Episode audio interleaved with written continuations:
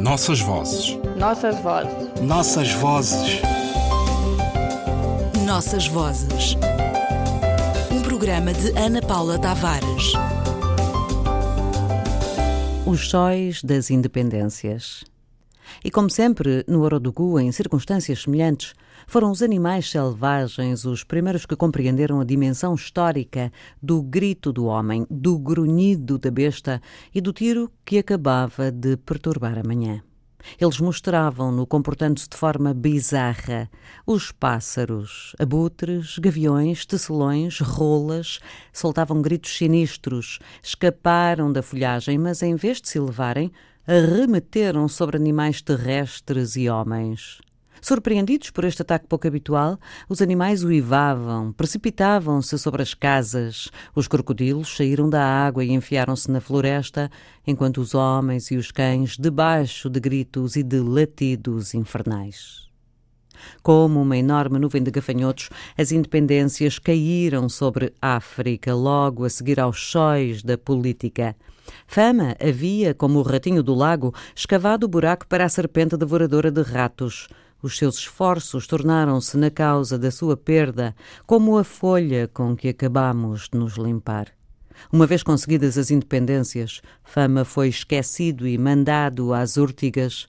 Passaram os postos de ministros, de deputados, de embaixadores, para os quais ler e escrever não é algo tão fútil como os anéis para um leproso. Para esses lugares havia um pretexto para o afastar. Fama permanecia tão analfabeto como o rabo de um burro. Mas quando a África descobriu, em primeiro lugar, o Partido Único, o Partido Único, conhecem-no, é parecido com uma sociedade de feiticeiros. Escrito em 1970, este romance de Amadou Kuruma, publicado pela primeira vez no Canadá e em língua portuguesa no Brasil e depois em Angola, traduz a visão desapaixonada e crítica de um intelectual em relação às independências e aos políticos africanos contemporâneos. Assumindo a voz de um príncipe descendente da antiga civilização do Mali, na personagem de Fama, Kuruma constrói uma sátira brilhante sobre a situação vivida por antigos chefes, quer durante o período colonial, quer no processo das independências. A uma grande originalidade temática, Amadou Kuruma acrescenta a mistura de géneros, epopeia, teatro, mito, e trabalha a língua francesa fazendo-a corresponder às lógicas de antigos falares malinqués. A denúncia dos processos sociais e políticos em curso é assim servida por uma linguagem que transita entre tradição e modernidade, transformando-o num dos mais originais escritores africanos de língua francesa.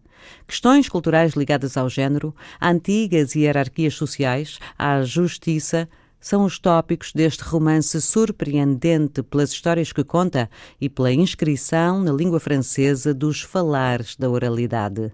Vale a pena voltar a este romance e às formas como os fazedores das utopias escreveram sobre o dia seguinte. Nossas vozes. Nossas vozes. Nossas vozes. Nossas vozes. Um programa de Ana Paula Tavares.